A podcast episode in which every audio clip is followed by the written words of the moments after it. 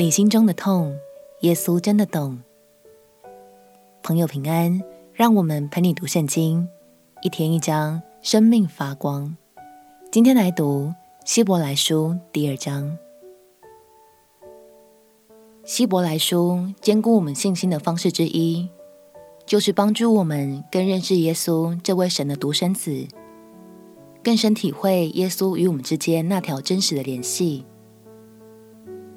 如果信仰的知识全备，却忽略了这么丰盛的恩典，那就真的太可惜喽。让我们一起来读希伯来书第二章。希伯来书第二章，所以我们当越发郑重所听见的道理，恐怕我们随流失去。那借着天使所传的话，既是确定的。凡干犯悖逆的，都受了该受的报应。我们若忽略这么大的救恩，怎能逃罪呢？这救恩起先是主亲自讲的，后来是听见的人给我们证实了。神又按自己的旨意，用神迹、启示和百般的异能，并圣灵的恩赐，同他们做见证。我们所说将来的世界。神原没有交给天使管辖，但有人在经上某处证明说：“人算什么？你竟顾念他；世人算什么？你竟眷顾他？你叫他比天使微小一点，赐他荣耀尊贵为冠冕，并将你手所造的都派他管理，叫万物都伏在他的脚下，既叫万物都服他。”就没有剩下一样不服他的，只是如今我们还不见万物都服他，唯独见那成为比天使小一点的耶稣，因为受死的苦，就得了尊贵荣耀为冠冕，叫他因着神的恩，为人人尝了死味。原来那为万物所属、为万物所本的，要领许多的儿子进荣耀里去。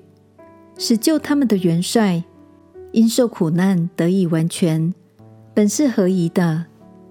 因那使人成圣的和那些得以成圣的，都是出于一，所以他称他们为弟兄，也不以为耻，说：“我要将你的名传于我的弟兄，在会中我要颂扬你。”又说：“我要倚赖他。”又说：“看哪。”我与神所给我的儿女，儿女既同有血肉之体，他也照样亲自成了血肉之体，特要借着死败坏那掌死权的，就是魔鬼，并要释放那些一生因怕死而为奴仆的人。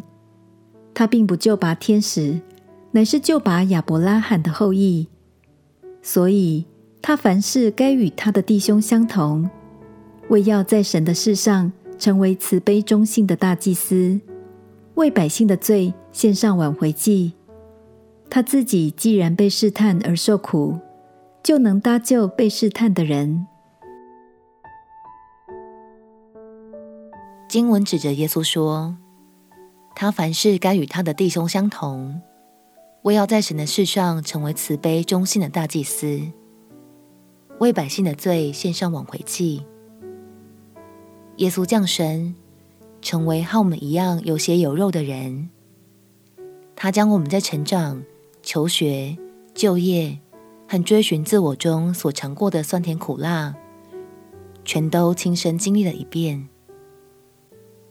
亲爱的朋友，过去你所承受的不容易，耶稣真的都懂。所以鼓励你，孤单的时候，别忘了耶稣懂你，也爱你哦。相信当你回到他的面前，他就必以笑脸帮助你，赐下平安与医治。我们起来祷告，亲爱的主耶稣，谢谢你懂我的每一个感受，也求你一路以恩典陪伴我，成为我的力量。祷告奉耶稣基督圣名祈求，阿们。祝福你在神的话语中生命得着完全的医治与更新。陪你读圣经，我们明天见。耶稣爱你，我也爱你。